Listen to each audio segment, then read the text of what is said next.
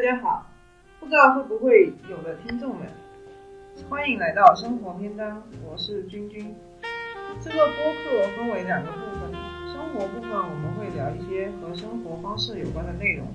比如这一期的大理旅居。篇章部分我们会聊一些和文学有关的，像是某一位作家或某一类书籍。我们每一期都会邀请不同的嘉宾来进行分享，希望能够通过这样的方式。与不同的人产生碰撞和连接，有一个真诚交流的机会。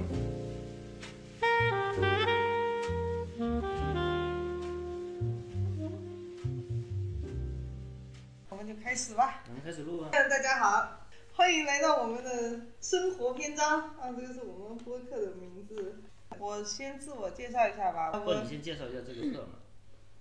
介绍一下这个播客啊，我这个播客其实是我在。来大理之前就一直在想，这次回来大理之前我就一直在想，来到大理以后要做一点什么事儿。刚来那几天我就跑到杨老板的咖啡店这里过来找他，然后也跟他提过这个事情，但是我们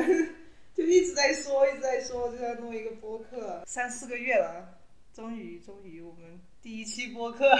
都过了一年，要开始，对，都已经都是新的一年了。从二二就跨跨到二三年来了，开始录第一期了，耶！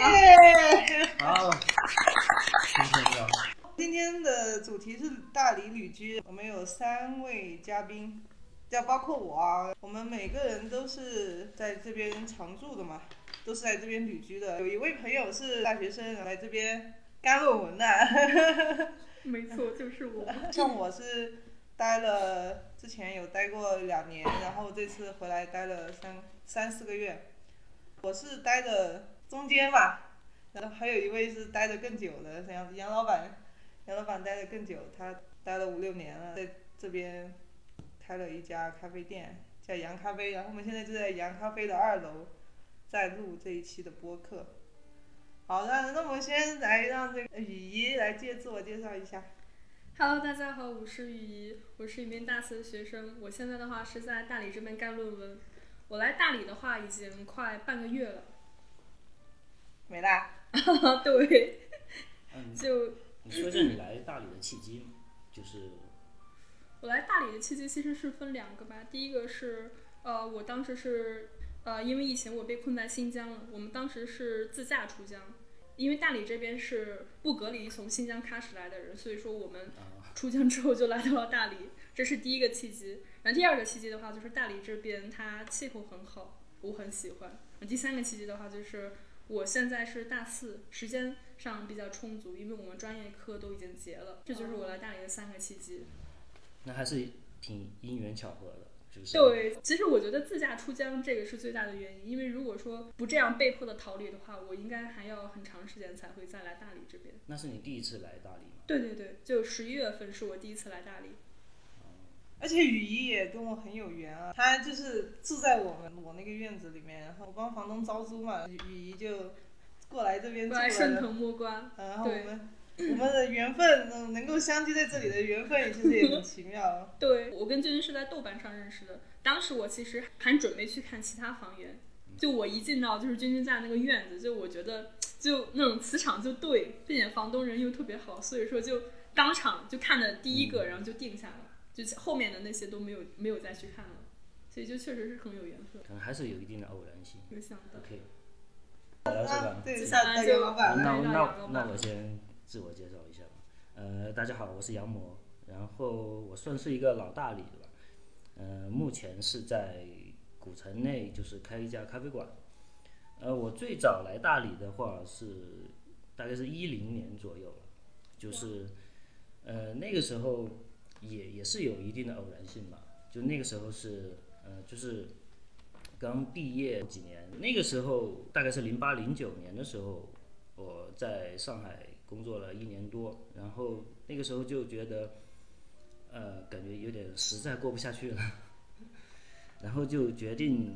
就是出来游荡一圈。第一站我就首先就到了云南嘛，那一年我基本上是在云南转了一圈，就基本上很很多地方都去了，就云南，我我在云南去的地方可能比我老家广西啊其他地方都要熟悉，就是那一年对。然后呃到大理是也是一个还有点偶然的那种状态，就是说当时也没有说一定是想要来大理，反正不是在云南游荡嘛，就其实我是在昆明待了几个月，然后再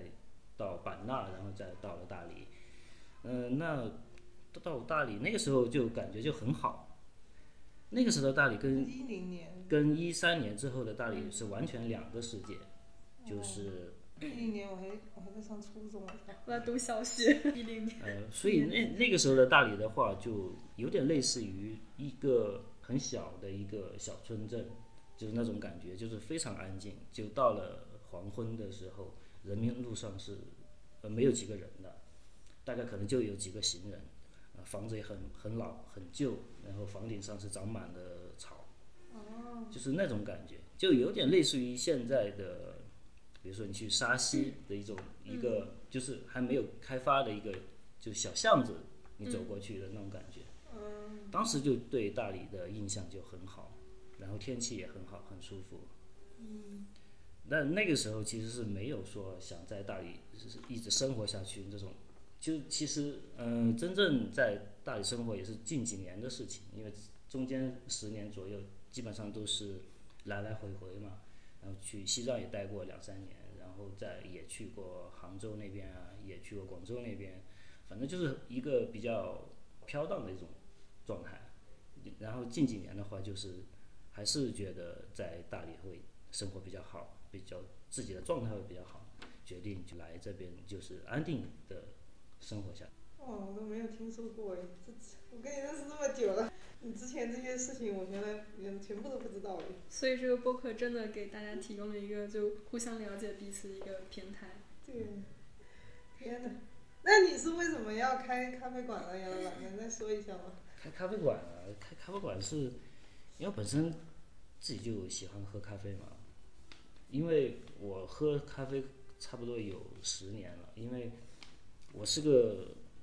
特困生，就是特别困的那种，以前因为我失眠很严重，我上学的时候可能有。有时候失眠严重的情况下，可能有一个月都没有睡着的那种状况。哇，就是精神状况会很不好。但后面的话就是，就是我需要提神嘛，对吧？就一开始的话，就是咖啡这个东西对我来说，就是我一定要去，呃，早上。就是让我提神。之前可能是早上起来我会喝茶，嗯喝茶是在西藏的生活状态的带来的就是习一种习惯。因为像藏族藏族人的话，我们早上起来就会烧茶喝，然后对，会喝那种酥油茶。酥油茶，或者说就是清茶。因为我跟藏民们一块生活过嘛，特别是我们去转山的时候，我们早上一起来，然后就是跟那个转山的人，然后就一起就生火，然后烧茶，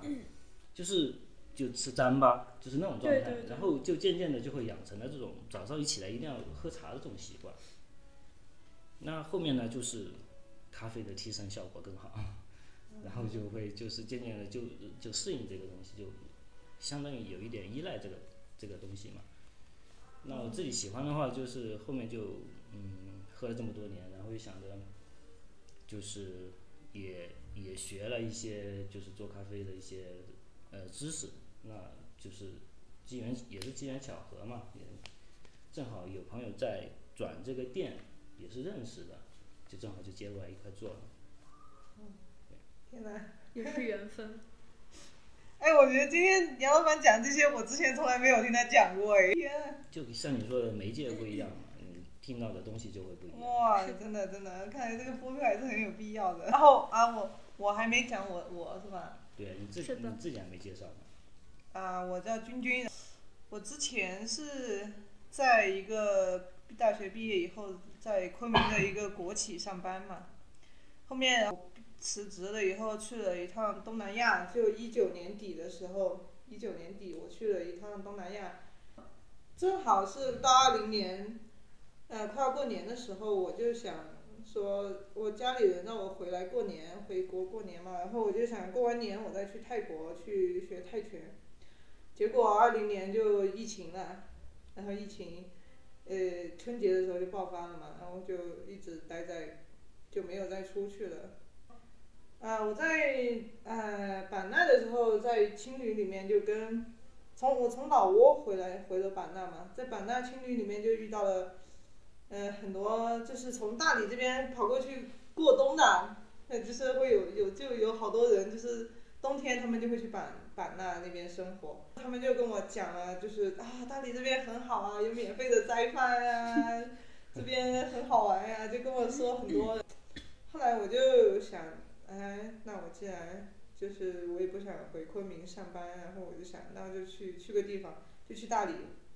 呃，二零年，二零年下半年我就过来了，在这边，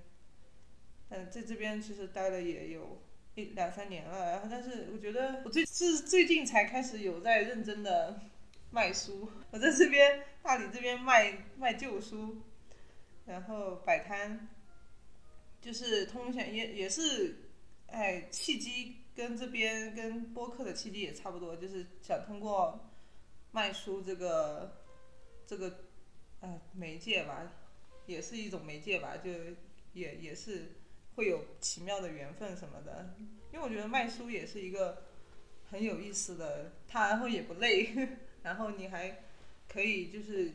通过这个。行为可以跟一些跟你有相同爱好的人有一些连连接，然后我所以现在就最近也是快要到旺季了嘛，所以我最近也在努力的。最近终于比较勤奋了。勤奋的营业，对对对。三天可以出一天摊。我昨天其实没出哎，我本来想昨天出，但是我昨天晚上头疼，我回去以后就头一直疼，然后我就没有出摊。啊。然后我们进入下一个议题啊，嗯，就是你觉得大理有什么吸引你的地方？为什么？就是你们喜欢大理什么地方？啊，那我们还是首先请雨怡，雨怡来说。好的。呃，大理吸引我的地方，我觉得主要从以下几个方面。首先就是气候，因为我是北方人嘛，所以说我对于气候是。呃，就是天生会比较喜欢暖和一些的地方，就类似于那种候鸟。我其实，在来大理之前，我是在呃北方生活了一段时间，也就时间不长，也就待了二十几天。就那段时间的话，哪里的北方？啊，山东。就是你们老家那边。对对，就是我老家那边。那段时间的话，就是呃，我十一十二月九号回的山东，然后那个时候山东已经是。最高温都是零下了，所以说就我就很不适应，因为因为云南这边是比较暖和的嘛，并且并且北方在冬天日照时间是非常短的，通常下午三呃三四点钟就开始日落，等然后等到五点的时候就完全天黑，就这对我来说就对于因为我是很爱阳光，所以这对我来说是比较不能接受。然后云南这边它呃一个是日照比较充足，还有一个就是相对来说比较暖和。现在因为冬天其实也不是非常冷，因为冷的话能到一一一两度，但是相对来说比较暖和，就气候是一个方面，呃，阳光，然后相对来说比较温暖，嗯，还有一个就是大理的文化包容性比较强，就我发现我能在这边遇到很多，呃，一个是相似的，还有一个就是那种不相似但是非常有意思的年轻人。他是我觉，他是让我觉得比较像国外的一个地方。就是我记得在跨年那天，我走在人民路上，就会有不认识的人就专门就跑过来，然后对我说新年快乐。还有各种各样的，就是那种在路边弹唱的年轻人，然后就很热情的邀请你过去听他唱歌。这是让我觉得一个非常吸引我的地方，文化包容性。呃第三个的话就是，第三个就是这边风景比较漂亮。苍山洱海嘛，都是一些很著名的景点。就每，并且我现在住的这个呃村子，我现在住在玉溪村嘛，就这个村子它的，就每天早上在天台看的那个景象也特别漂亮。就 我老是骑电动车出去转，它风景很漂亮。对，主要是三个。我觉得雨衣说的这些就是像是。刚来大理的人会确实会喜欢的东西。对，因为我现在其实我来的时间就加起来，首先我是第一次来，其次我加来的这个总时长也不长，所以我对它还是有一定的新鲜感。对，就是就像那些呃酒摊那些，就是我们这边我们摆摊的是很讨厌他们的。对，就老大理人但是不太会去。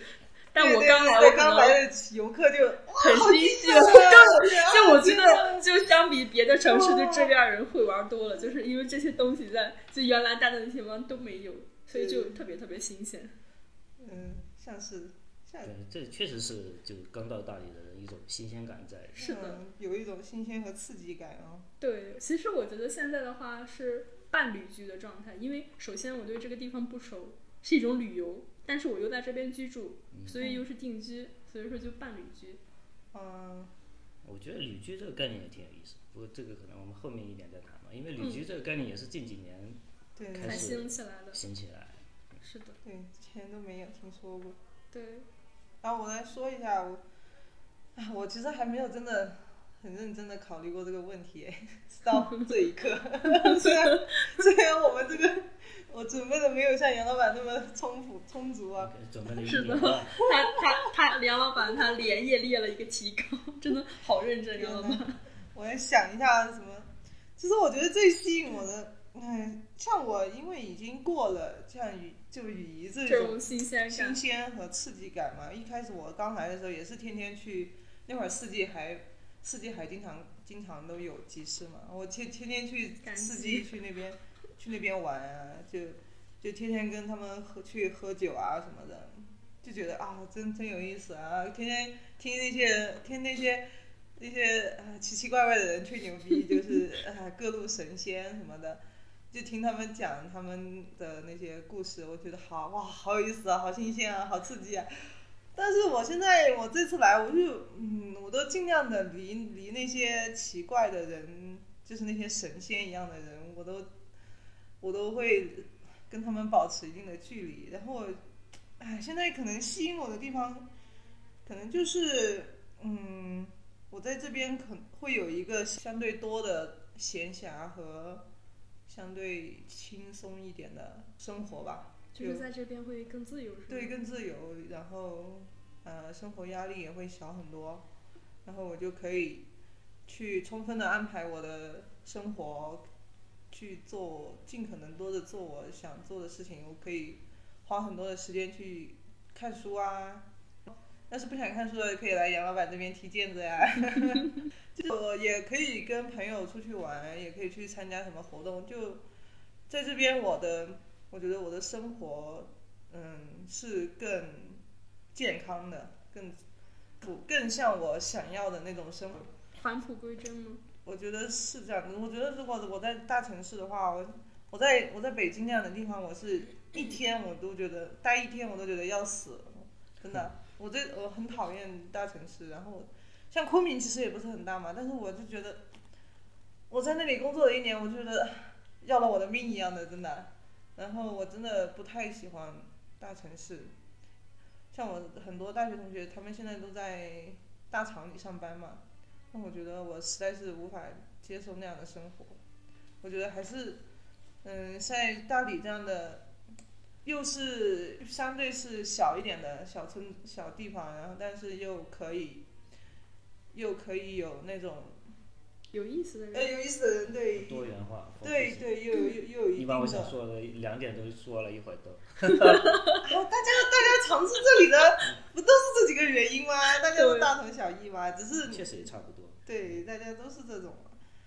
嗯，就是这个比较吸引我，就是可能会还会有一些就是可以有相同的爱好的，就像我卖书，就是也会遇到很多哎喜欢书的，就是啊喜欢文学，然后也喜欢交流的一些朋友，所以我就我觉得这边还蛮好的，所以就想长期的待下来。好了，到杨老板了。大理吸引我的地方就是会有一个过程吧，就是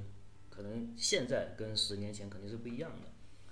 就一零年左右，十年前的时候，我觉得大理最吸引人的地方，对我来说，可能它是一个很远的地方。哦，很远。你要就有一个对比，就是说从物理空间上来说，或者说心理上来说，都是个很远的地方。就是广西人哎，那个时候的？环境跟我们是不一样的。因为我毕业之后是在呃，对我们来说就是上海就算北方了嘛，对吧？累吗？是的，天哪！对我们对我们两广人，就南方人来说的话，对天哪！除了南岭就是北除除了越南以外，其他地方都是北方。嗯，对，很典型的那个时候我们要来一趟云南和特别是到大理是很漫长的一件事情。你可以想象，你从上海到昆明是可能大概是我我有点忘了，可能坐火车的话大概是二三十个小时，对吧？算二十个小时吧。那 那个时候从昆明到呃从南宁到昆明，可能要四十个小时，然后再从昆明到大理坐大巴车可能是七八个小时、八九个小时这个样子。你算一下这个距离，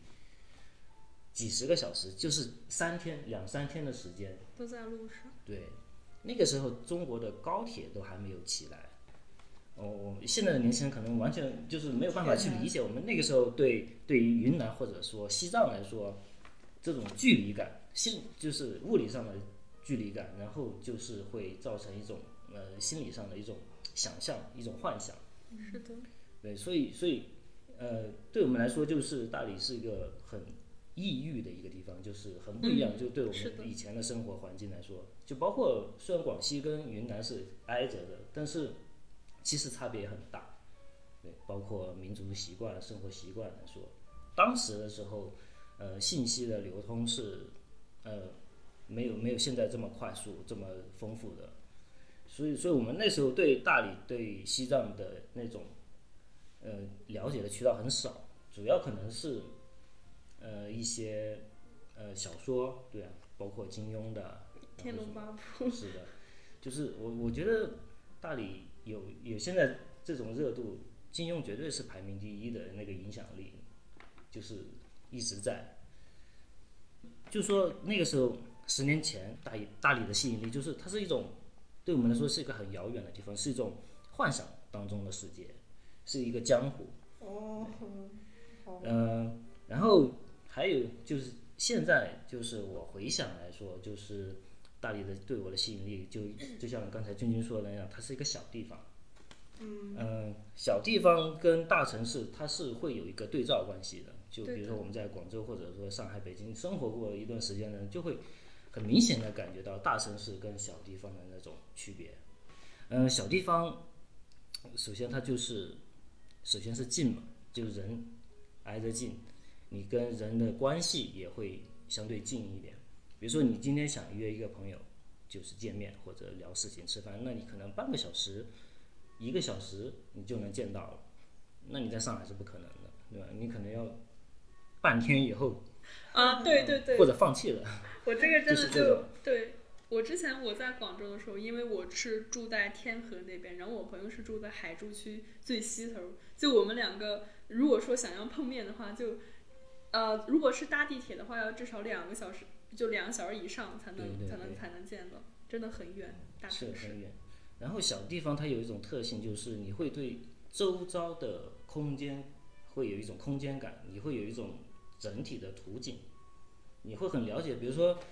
呃，你你现在你你想出去哪个地方吃饭，哪个小巷子，你会知道哪里有个拐弯，哪里有一条路，你是熟悉这个地方的。嗯的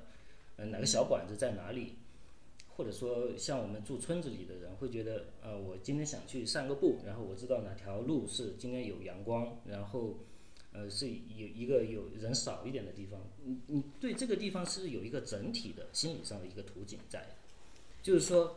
就是小地方，大理是一个有所谓的附近的地方，就是我们现在不是很多社会学家嗯都在谈论这个附近消失的这个问题，对吧？是的，那你在大理的话，你就会觉得，呃，我我我有一个整体的图景在这里，我这小地方的一个就是会带来一个呃熟悉的感觉，一个熟悉感觉会其实是会给你造成一个安全感，一种舒适感在。就很多人会觉得大理待着很舒服，一个是除了天气气候方面的原因，还有一个原因，它确实小地方它会带来带来一些那种熟悉的安全感。是的，嗯梁老板说的真好。包括小地方，因为还有带有一种童年的生活经历在，因为我本身就是在小城镇、小县城长大的吧，就是这种你童年时代的那种呃生活方式，会会给你的就是就一生就是会刻铭刻在你的心内心非常深的一个地方的，就是你你了解这种生活，你熟悉这种状态。嗯是那就是大理的这种小地方会给杨老板的一种熟悉感和安全感吗？对，这是一方面。然后再谈到，其实很很多也是小地方，但是大理最特别的就是它是一个小地方，但是它有很强的流动性。对嗯，是的，对，这因为自古以来就是大理或者云南这一块地方，它其实是亚洲的中心，一个十字路口，亚洲文化的，所以它的流动性是从很久以前，就是上千年前就开始有的。呃，包括所谓的三月街，它是有一千多年的历史了嘛，就是唐代的时候应该是就兴起了，所以呢，这种流动性就会带来，就是像刚刚你们都谈到的一种，在大理会有一种多元性，对，就是多元文化，包括呃少数民族的文化，是的，然后中原的文化，中原的文化其实也很早就进来了。呃，你包括像不是大理有古城里面有叫叫做夜余路嘛，对吧？嗯，就夜余路其实就是好应该是秦朝左右的时候，就是这这边就是建了一个业余国，业业余业余古国好像是。哦，对，就那个时候开始的话，就是中原的文化就已经开始进来了。啊，它就跟那个南诏一样是吗？对比南诏可能还要早一些。哦，原来就我一南诏早。我一直以为叶一路它是一个现代的名字，没想到它是有典故的，它是它是是有典故。呃，就是云南，就是大理这个地方之前的一个呃国家的名字，对吗？呃，我我不知道能不能算是一个国家吧，可能它是一个政权。我如果是秦制的话，可能是郡县。哦哦，就是郡县哦，就是一个小村落了嘛，但是在那个时候，就像相当于一个国家一样，呃，可能不不能算国家吧，反正就是就一个部落。对，反正很早就是中原文化对这边就有很强的影响，渗透，对渗透。然后你想想，就是白族人其实是有自己的语言的，是的，但是没有什么白族文字。哦，嗯，对，那是因为中原文化最强的一点就是汉字，就是所以白族人他是使用汉字是历历史应该是很长的。嗯，所以呃，这个就是所谓大理文化的多元性，它从很早就开始，包括呃佛教文化，还有一些东南亚的文化。嗯，对对，嗯、你像其实大理这边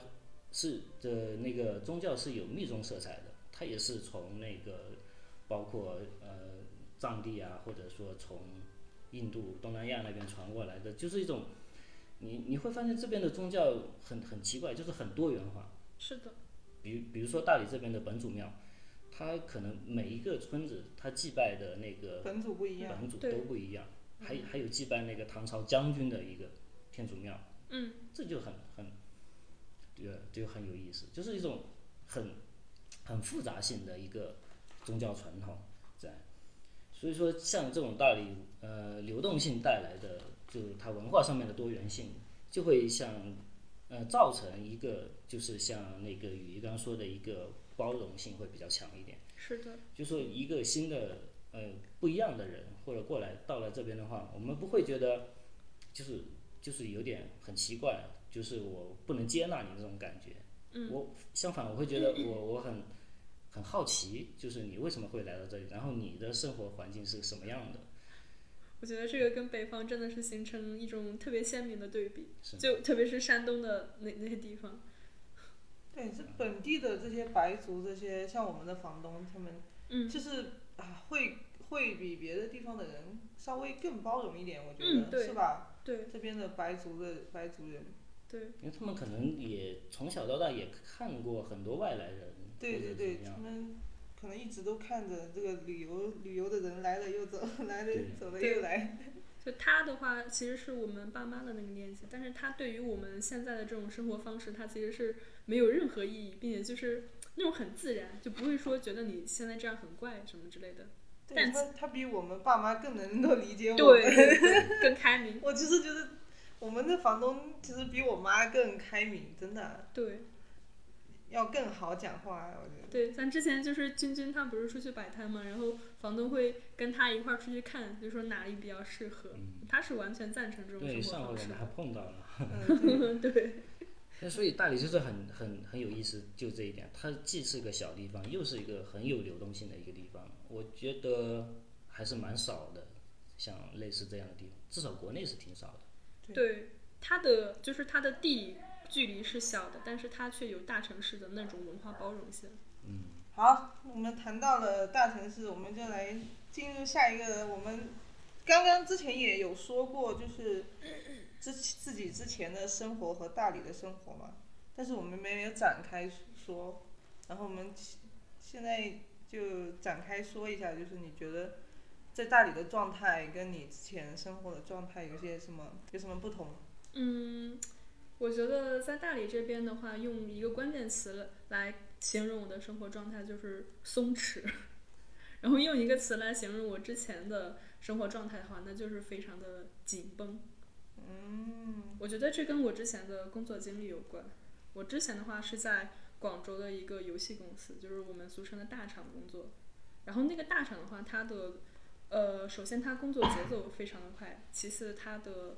呃内容非常多。就是我有的有的时候你就是需要一睁眼就开始回工作消息，然后一直回到晚上，就时间就时间最紧的那个状态就是呃节项目节点快到的时候，就那个时候就真的是，我记得那个时候应该是三月份吧，就是当时我们那个项目是十六号就要交付了，然后我包括就是我们组的设计师在内，就所有人都在加班。然后那天下班的话，我记得我看看表是十一点多，但那个时候因为我住的又特别远，就我公司是在天河跟黄埔的交界处，但我是住在海珠，就单程通勤的话都要一点五个小时之上，并且那个时候是没有 没有公就没有地铁了，就是坐公交回去的话是要两个多小时以上。但是我那个时候就第二天还要再早起去赶班车，所以说就就那个作息就真的很让人压抑，就就那个时候就累到就是心脏疼，真的。就你还是个实习生，对吧？啊，对，是的，会不会就是那些正式的员工会更就压强度更更强？我觉得会的，因为我们组的话是我们是一个设计组嘛，但是后来我们搬下来，我们隔壁是整个互联网最累的那一波儿，就是程序员，就是开发和前端和测试都在我们隔壁。就我们有时候就是可能我们啊九十点啊或者十一二点走的时候，就隔壁开发，然后还在那儿开会，然后开到一两点，嗯早上来或者是你周六日来都能看到有人在那边加班，真的是特别特别辛苦啊。就是他们对就他俗称的，这就是俗称的九九六。对，这当然他们拿的钱也是整个公司 最多的，因为我觉得他们真的是在燃烧生命。就是就有时候你路过他们的工位，就是能看见，能能感觉他们的脸都发黑了，就真的就感觉生命之光在他们眼中消失了，但是他们可能就是在拿命换钱。拿命换钱，是吧？对，是就互联网就就普通小厂的话，它呃程序的工资是最高的，都能到一两一两万。就大厂的话，就可能会更高，但具体具体多高我就不知道了，也不方便透露。嗯，嗯，是的，这就是嗯来到大理这边之后呢，就呃首先我不用工作了，所以说我就呃就有了很多自己的时间。我之前的时间，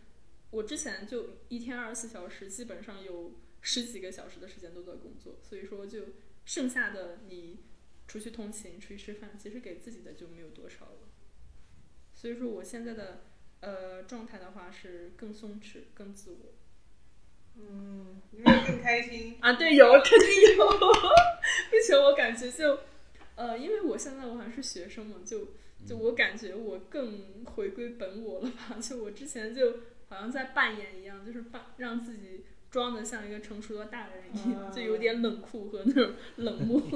现在的话是更就是返璞归真了，就不再是之前那种那种状态了。那个时候其实，嗯，状态也不太好。那你为什么会选择来这边干论文呢？嗯但是舒服嘛。嗯，对，一个是舒服，还有一个就是因为这边的配套比较成熟。就如果说我想要一个呃学习的地方的话，就在这边就就很容易。你看，比如说杨老板这 二楼就很适合在这边读书啊，或者是学习。哦，对我，觉得干论文。我觉得礼仪就是很能够代表这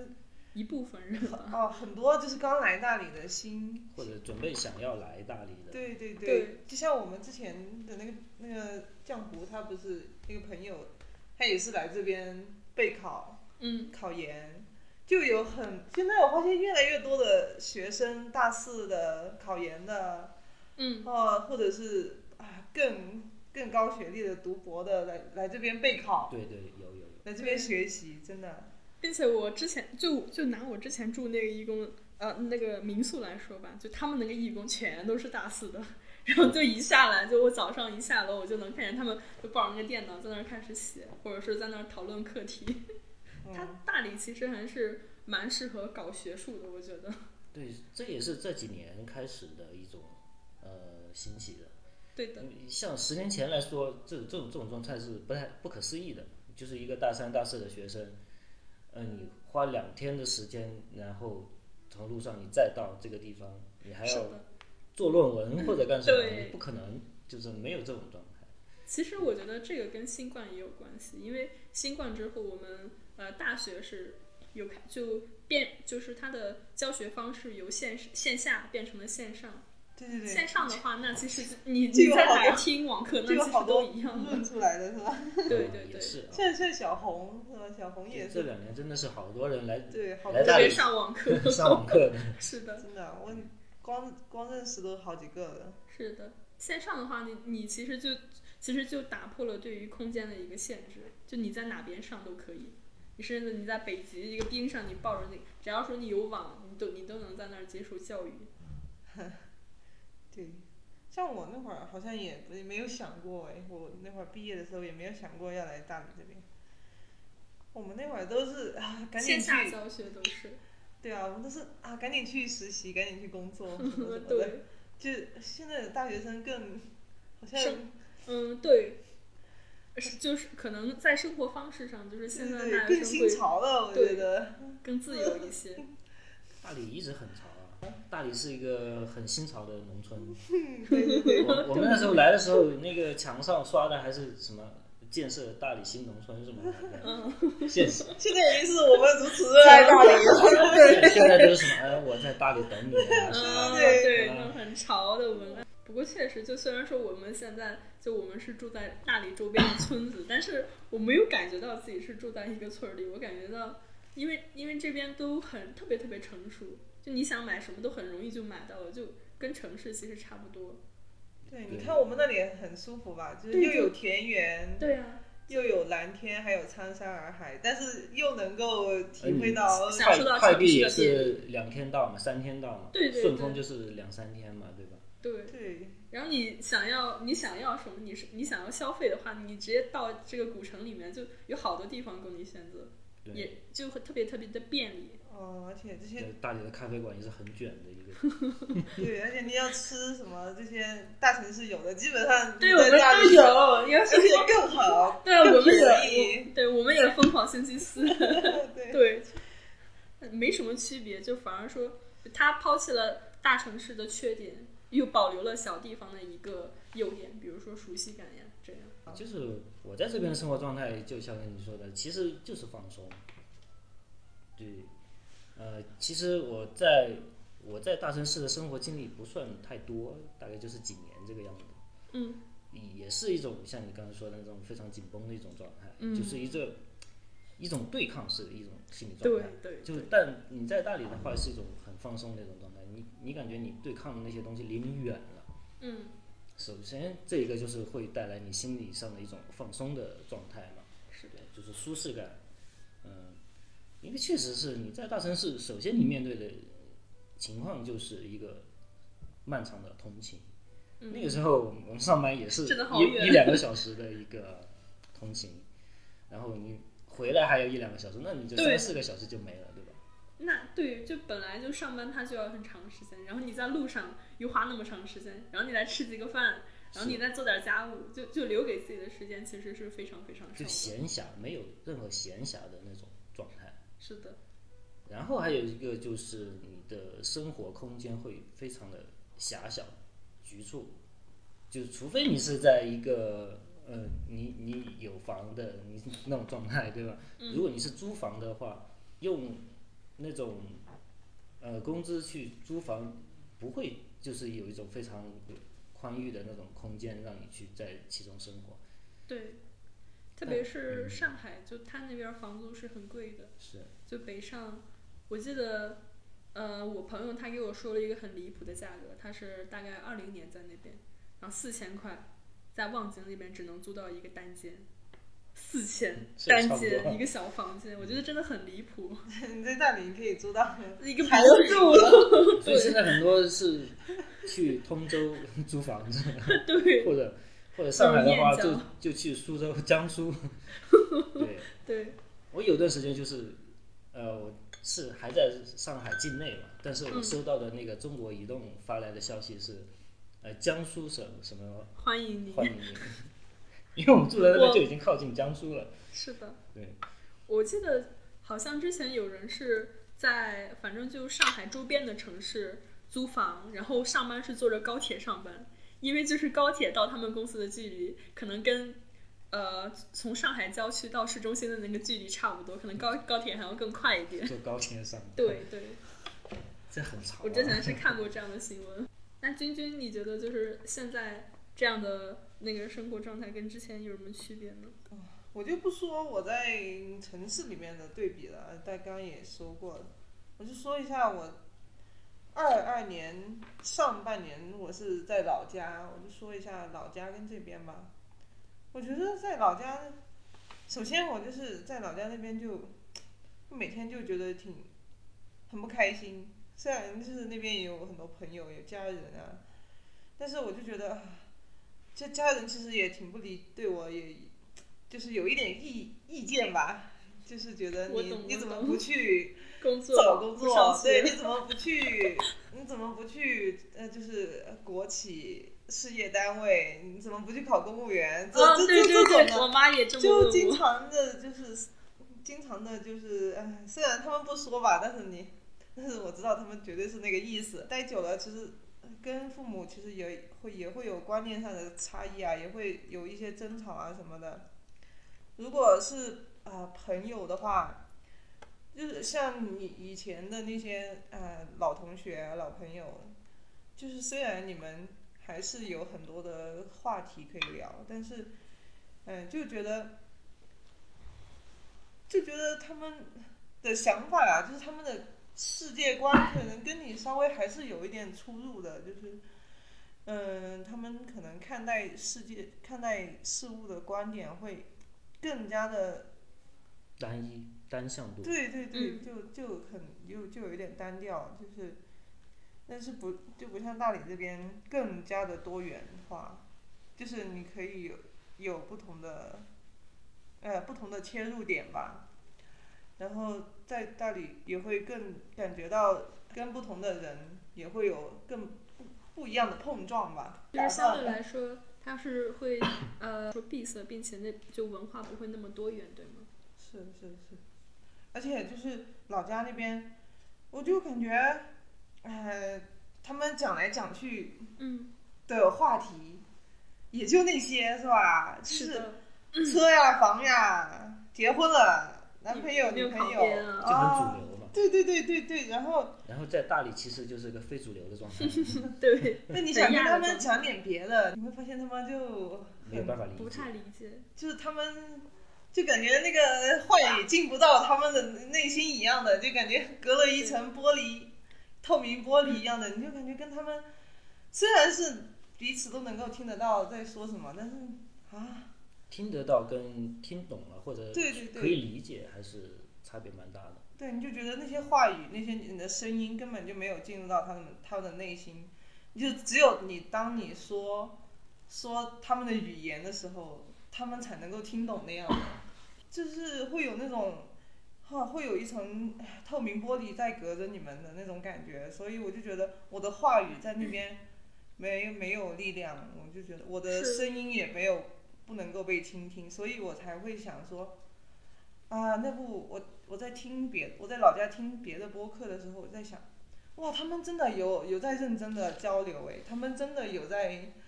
沟通，在传达他们的想法。我说，但是为什么我在我在这边我没有这样的感觉呢？我就觉得没有人在听我说什么，然后我就在想啊，那时候我也要计划来大理了嘛。我说，要是我去回到大理以后，正好我我在大理可以找到很多的人，然后我我我要弄一个播客，所以这个也是这个播客的一个一个想一个起起点吧。我觉得我觉得会不会就是一个小地方的封闭的文化社会状态，也会带来就是生活在其中的人的内心的一种封闭状态。对，确实我觉得会。就他可能就是对对外在或者说不一样的不同的想法观念是，嗯、没有好奇心，也没有想去了解的那种那种，呃，渴望愿望。是并且就是在那种文化环境下，就对于一个异类的话，大家会持一种攻击的那种心理。对，就像在山东，就如果说你没有去，就作为一个年轻的应届生，如果说你没有去考公，没有去考编，没有去考研，就是你父母那一辈的人，就是就算不管你认不认识，就只要说知道，哎，你没有去这样做，那大家其实都会去对你进行一种指指点点，就说，啊，你为什么不这样啊？就是就会去进行一种就是那种攻击难吧，就是解是吧？对，就说就是对每个每个小镇上面都有一个酒癫子、酒疯子，这是一个文化传统。嗯，就是在一个小地方封闭的文化环境下，就会制造那种疯子，就是所谓的疯癫嘛。就是我们要在一个我们大家都认同的一个价值观念是正常的，然后我们会区分疯子或者说边缘人，就是不正常的人。这种是在一个封闭的文化环境下是会就会产生的一种状态。是的，像我们现在会说有一些文化它是亚文化，亚的话它就是一个相对于来说没有那么主流的文化状态，对非主流。对，我们都是非主我流，一直觉得大连人都是非主流。非主流。是的，嗯，就像我们现在我们三个，就我们其实我们现在的状态，在我们的同龄人中也是一种非主流的状态。像我现在，像我的那些山东的那些大学同学，大家基本上都在忙考编，都在忙考研，就很少说有像我就离家这么远，就两三千公里，然后跑到这边一个相对来说非常陌生的地方来过这样的一种生活。对我也是这样。是 我们，同学都是已经是，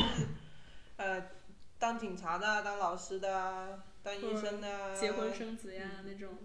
对，就是都是有稳定工作的，但是，呃，要么就是在大厂上班的啊，就是，就是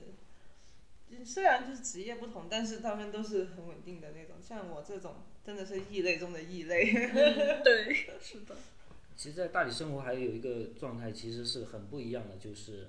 你的社会属性会很弱。嗯，嗯，就是是呃，其实很多人会觉得来到大理很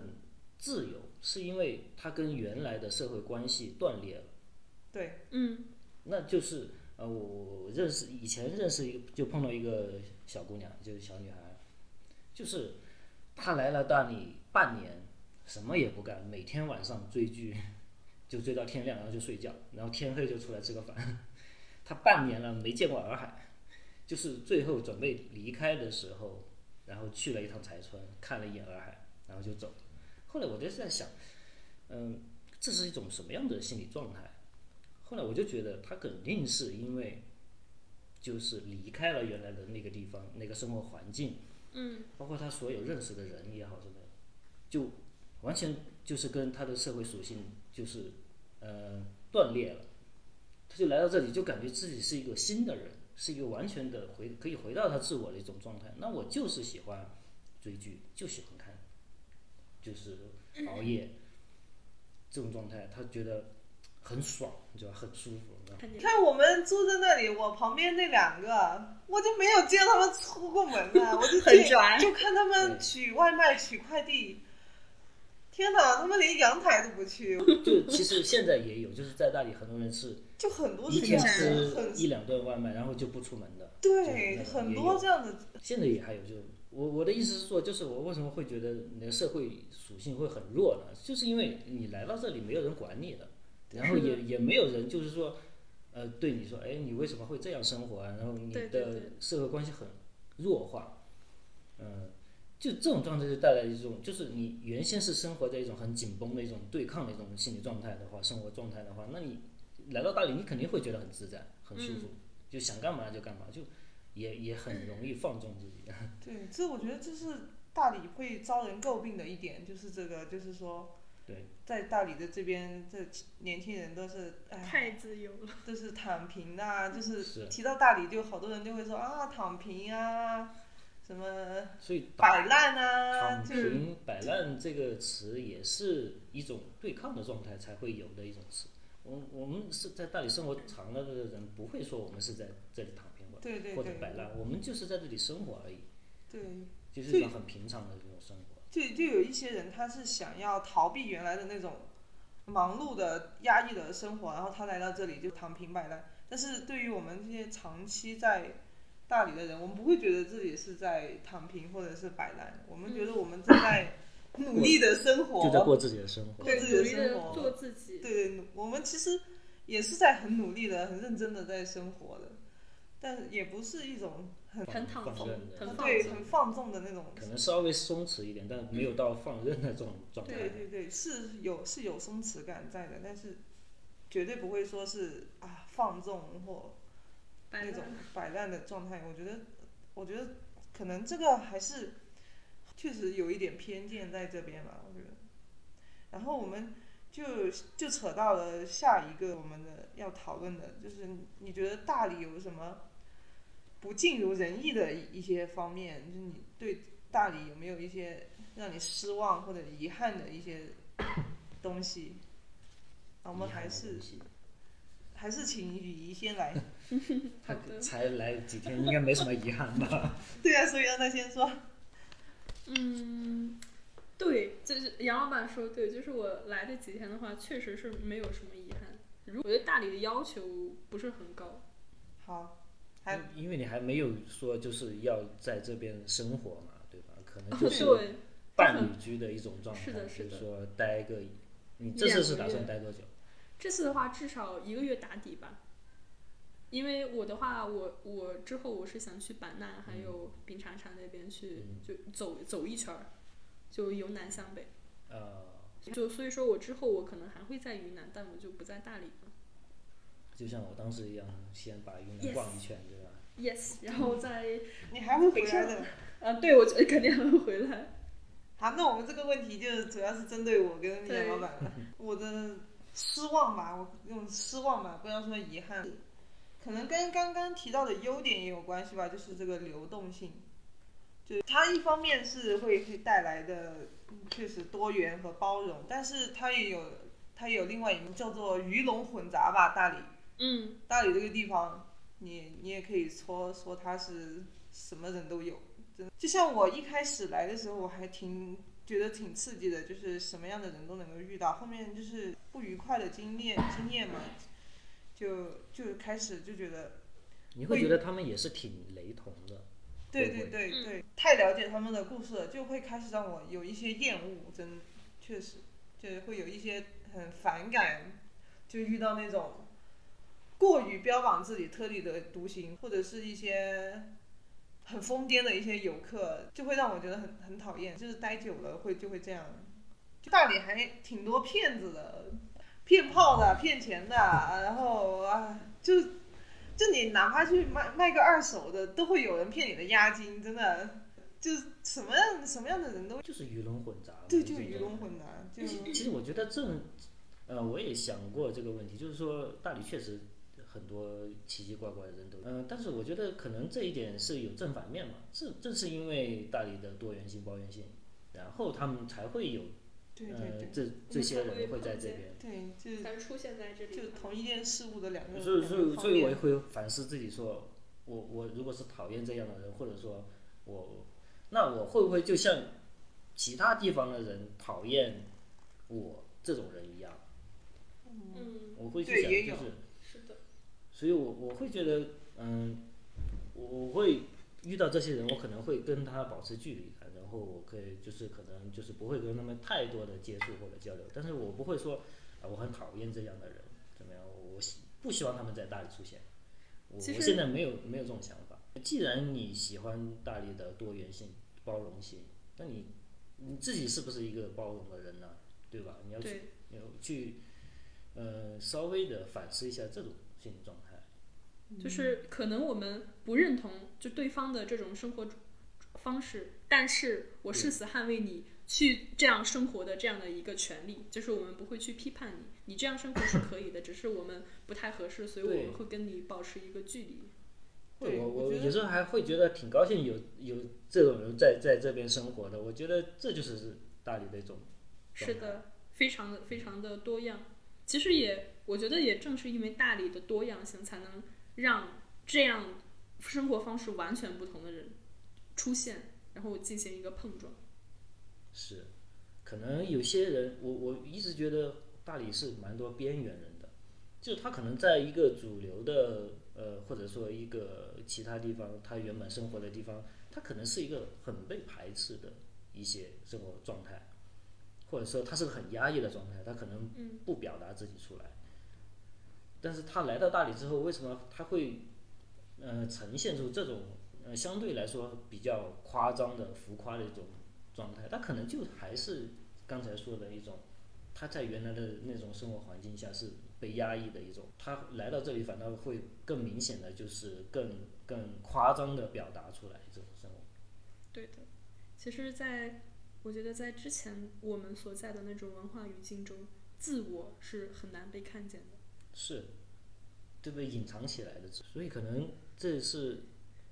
怎么可可能也算是呃不尽如人意的一面，可能就是有些太自我的人，嗯然后也太喧嚣了。现在，对对，嗯，因为他们自我的人，他本身就是表达，就是那种欲望又很强烈，然后，就是我们就会很很容易会就，包括在社交媒体上或者是就走在街上，你都会看到他们那种。但有时候我也会就是，哎呀，感觉到有点不太，嗯，就是有些不满那种情绪在里面。我觉得他们可能在曲解大理或者怎么样。呃，我谈到对大理的不满，可能也就是它的优点的反面。首先可能就是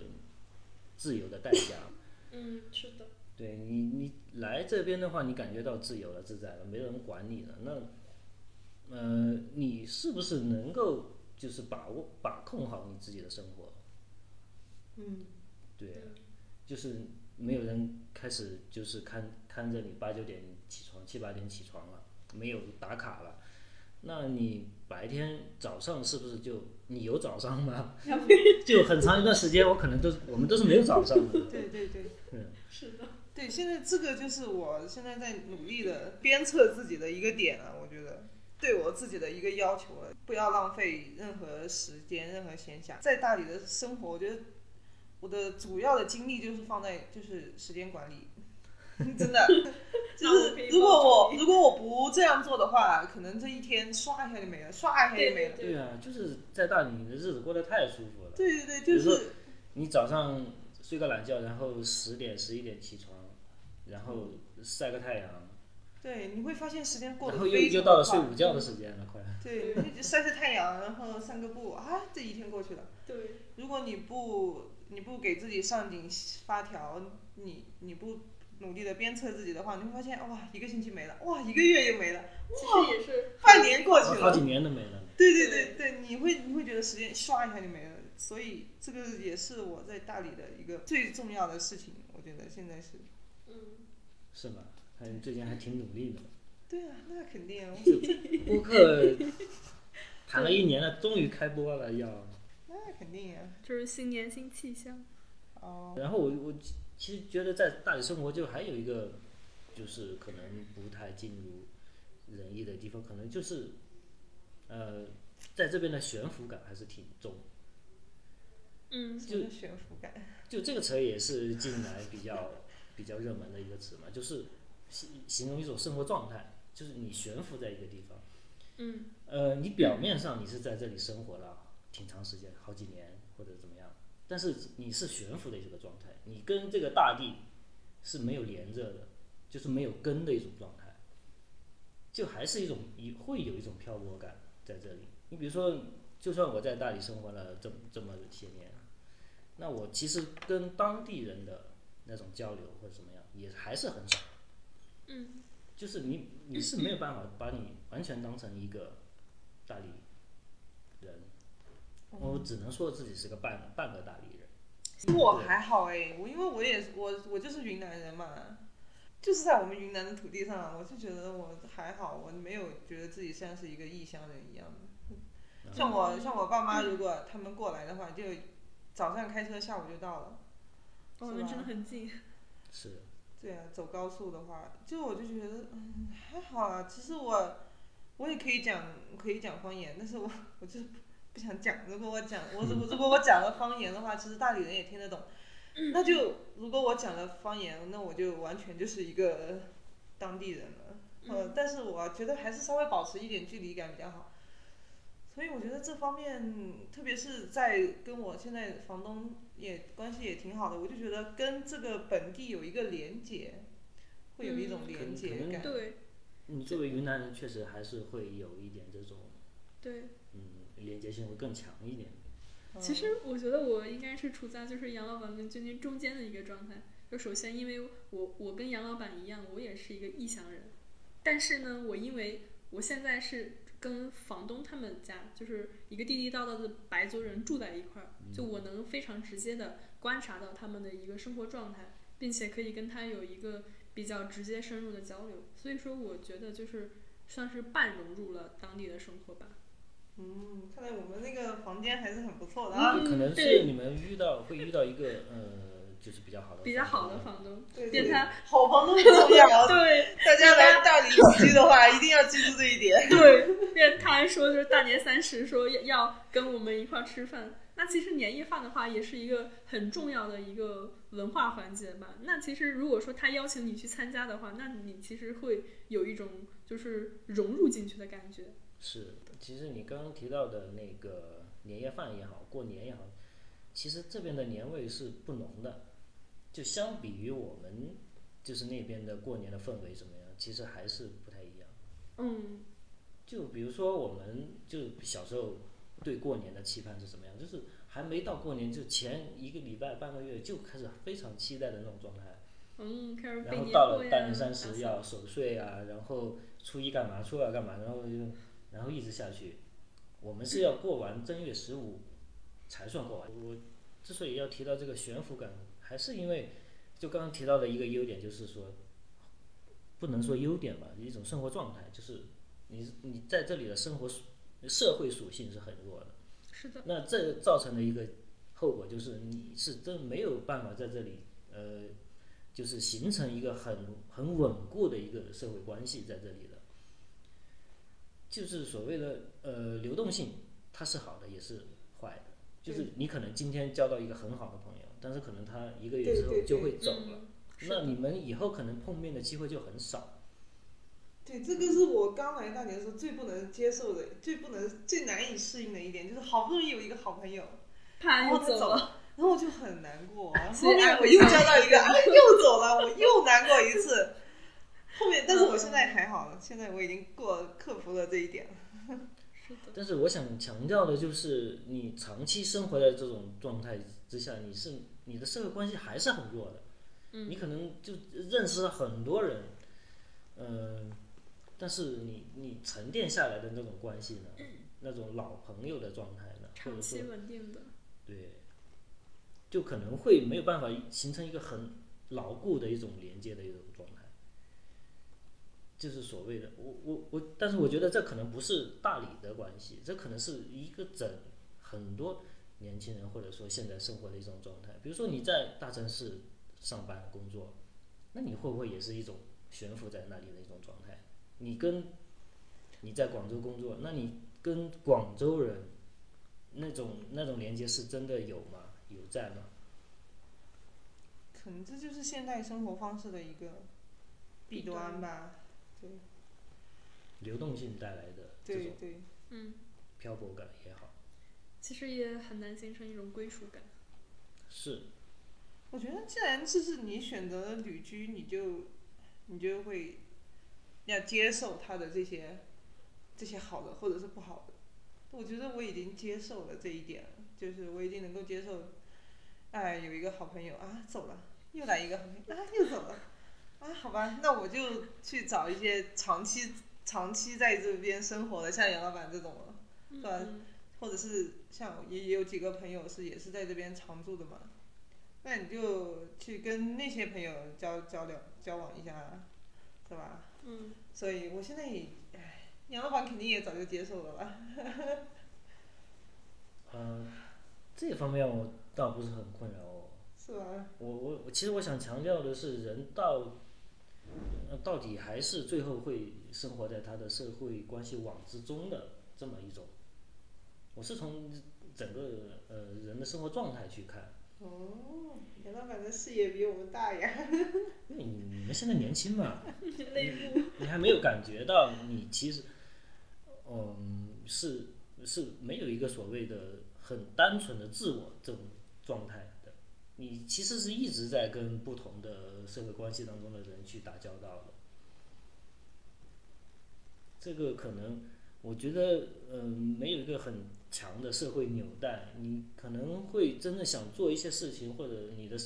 生活人生历程当中可能会缺失一些，可能会啊。但是我可能这是我可能是个比较守旧的人，就是我我们这种生活状态，可能还是希望一个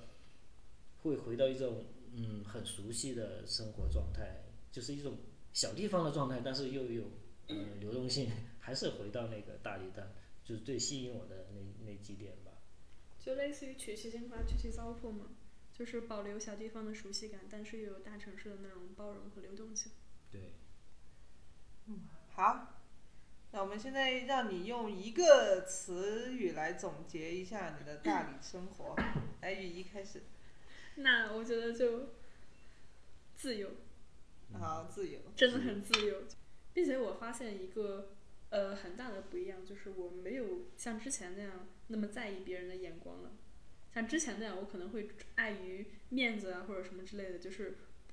就不会去做一些动作。但是我现在的话就，我觉得在路边就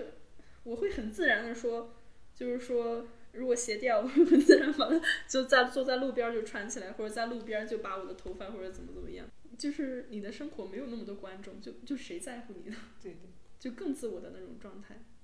更自我，更自由。我整个播客我准备的内容就是这一，就是这一个问题。我我是很早之前就有想过这个问题，然后我我的词是平常心，因为我在大理怎么说呢？我之前有谈过一段恋爱嘛，然后谈恋爱的时候就觉得啊、就感觉啊上上心花怒放的，然后后面失恋了又觉得啊一下子跌跌的。像过山车一样。对过山车一样的。过去的这一年，其实就其实就浪费在这个上面了。然后现在我终于缓过来了，我缓过来以后，我就觉得我自己有在反省嘛，就有在思考。然后我给自己总结了三个词，就是这三个，就是平常心。我觉得这三个词对我来说真的蛮重要的，因为你看啊、你在大理你会遇到很多的人，然后你会有很多很有意思的体验或者经历，然后你也会有一些很糟糕的，就像我有一次在洱海边被就是被人家打了，嗯，那我也没报警，哎，这个我们就不展开说了啊，就是你会有各种各样的好的不好的这些经历，像我摆摊的时候也有的时候能赚到钱，有的时候赚不到钱，所以我就觉得。在我经历了这些事情以后，我就给自己一个告诫吧，就是要保持一个平常心，就是好的来了，好，那我就接受；然后不好的来了，我也要有一个好的心态去面对它。我觉得这也是我对想要在大理常住的人的一个一个提醒吧，就是一定要保持一个平常心，不要因为这大理的优点而。过于的欢欣雀跃，然后也不要发现他的不好的一面而感到悲伤绝望。还是要保持一颗平常心。如果我没有这颗平常心，我没有，我觉得我在大理待不了太久的，你迟早会被这里，要么你就会爱他爱的要死，要么要么就会恨他恨的要死。我觉得这也是我对人生的到目前为止的一个小小的总结吧，就是我觉得平常心。嗯，平常心，挺好的，境界很高。其实我我感觉用一个词来形容我大学生活，其实跟你蛮像的。其实我总结的是自洽。其实自洽其实就是需要平常心嘛。嗯嗯。呃，但是呃，我不是说自洽是我现在的生活状态，我觉得自洽是我的生活目标，或者啊，你还没有自洽吗，杨老板？我以为你已经是一个很自洽的达到了这种状态。没有，远远没有，远远没有。没有吗？对，天哪，我一直都觉得你是一个蛮自洽的人啊。不会不会不会，这个我觉得自洽是首先你需要平常心，对不对？你都没有平常心的话，你怎么可能会有一个自洽的生活？展开讲讲。展开讲讲，这不就一个词吗？首先包括你生活上面的自洽，就是说你能够把你的生活打理的很，就是很很很井井有条。很顺畅、井井有条，呃，经济上面的、物质上面的，然后你的生活方式上面、生活状态上面的，你肯定也会有低落的时候、状态啊那种什么。所以，我觉得自洽是我想要达到的那个生活状态，而且我觉得，其实，在大理，大理是一个能够让人去获得这种自洽生活的一种一个很好的地方。嗯，它有这个土壤。对，是的，呃，它，呃，大理它可以空间上或者说呃文化上，它有具备这种条件，就是说你可能你可能会在这里创造一个，或者说逐渐的建构起一个你的你想要的某种的生活状态。就比如说我，比如说会有一些呃人，他就喜欢待在这边种地也好。或者怎么样也好，但是他内在感到平静了，那你去种地也是好的，对吧？inner peace。对啊，就是 inner peace，你要 peace 你要找到这个东西。呃，大理是比较适合去创造这种生活方式的，这种一个比较自洽的一个地方的环境。好，那我们到最后一个问题了，就是你对想要来大理旅居的人的建议，还好是，从我开始。其实我的话，我是代表了一类人，就是那我的话，我主要是对于我代表的这类人提一些建议。嗯嗯嗯，就你作为一个学生来这边，你真的一定要做好自我管理，因为你在这边生活就太舒服了，你很容易说你在这边就光玩儿。就你你要知道，就是说你要很明确你自己你是要来这边干什么的。如果你是来玩儿的，那你就好好玩儿，做好计划。但你如果说你是来呃干论文啊，或者说上网课，那你真的一定要做好自我管理，因为你非常这边的生活太舒服了，并且又就是社会属性很弱嘛，就没有人会 会来管你。就那你就在这种相相对来说非常自由的状态下，你一定要进行对于自我进行一种约束，要不然非常容易光阴流逝。就等你就可能这个月结束了，你应该做的那些事情，你不得不去做的那些事情，你可能还堆在那儿一点都没做。就你要警惕一下这个，就不要玩物丧志。啊、那我先说嘛，就是最后一个问题了。嗯啊，我觉得如果是来大理短暂的玩几天或者怎么样的，我觉得这个无所谓啊，嗯，直接来，就好。放松嘛，就是来这里。对，然后其实我想，如果是说有什么建议的话，可能是对这样一些人，就是说他可能真的是要呃跟原来的生活要有一种呃就是放弃或者说改变。嗯想要一种比较大的改变的状态下，嗯或者说真的想要来大理生活个一年或者说以上的，嗯。那我觉得首先可能真的是要有一些经济或者物质上面的一些准备，嗯，因为大理这个地方它可能，呃，相对来说它的工作机会也好啊，或者说就是相对会少一些，嗯，对，但它嗯，其实有时候还挺贵的。如果说你要在这边生活的相对好一点，就是有那种消费呀、你其实一个月就也是要好几千。对，就你其实，在大理你八百块钱、一千块钱也可以过一个月，但是嗯 你会缺失很多东西。嗯，是的，那就那就不叫生活了，那种就叫生存了，很极限了那种就。对，首先是做一些这这种类似的准备嘛。对，然后还有一点，我觉得比较重要的，可能还是，就像刚才您说的那个，还是要想一下你自己真正想要的生活是什么，对，就是会想清楚一点会更好。就是你是抱着什么目的来这边的？你是想要在这里获得什么呢？是是要想清楚这个东西。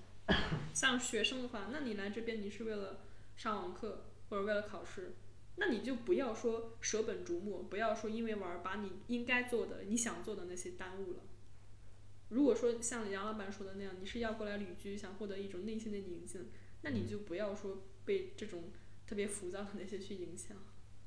呃，因为大理这边首先就是太舒服了，我对我对，真的好舒服。就是你如果待一段时间，你会觉得啊，真的不想走啊，或者怎么样，就是希望每天能睡懒觉啊，或者怎么样。然后还有一个就是这边的诱惑也挺大的。嗯，我所谓的诱惑，不是说那种嗯什么样的，而是一种可能性的诱惑。你会觉得，是的，你会突然发现啊，人生好像真的好多可能性。对的，你可以，你说你会觉得在这边的人可能，他就是，呃，通过一个线上的工作就可以全世界跑，然后或者他是一个旅游博主，他也是全世界跑，然后他也可能是一个，就我就喜欢在这边一个人待着，很安静的种地的人，然后也可能是，我也有认识出家了的人，对吧？那你在这种人生可能性的诱惑下面，你可能会有有一段很长的迷茫的状态，你你会没有决心去好好的去做一件一两件事，把它做好，是的，然后你会可能今年想做这个，明年想做那个，然后，嗯，我觉得就是在大理生活，你最终还是要去回到你自己。你可能看了很多人不一样的生活状态、生活方式，你可能也很想去做很多事情。那你最终其实我觉得一个人你能做的事情还是很有限的。对，对，就是稍微就是可能要想清楚一下，就是长期在大理的话，就是你还是要回到你自身的生活，就不要被外界所诱惑。不要在那种可能性中迷失自己。杨老板这一点说的真的是说到点上了。对，很有深度。嗯，还有吗，杨老板？没有了，说完说完了。了，说完了，那到我啦。那我就，那你们，我觉得你们说的都已经很好了。嗯稍微具体一点、实用一点的建议就是，刚刚也有说过，找一个好房东，嗯，找一个好好房子很重要。对，房东很重要，然后房东人怎么样很重要，它直接影响了你在大理的生活体验。有一个交通工具也蛮重要的，对，就是因为你电如果动车是最适合大理的。对，你如果有一个摩托车的话，你还可以去环环洱海啊，挺好的。嗯对，然后这这是如果汽车的话，在古城又会很堵，嗯所以 要谨慎考虑。没了，就这样啊，那那我今天就那我们今天就结束啦。好结束。好，嗯，好，结束，哎结束结束。我觉得说的很很好哎，杨老板，我觉得你们说的都很好。但是主要我觉得今天谈的特别特别深入，对对对，我没想到呀，真的了解身上的故事。我觉得我还是我我状态不是很好。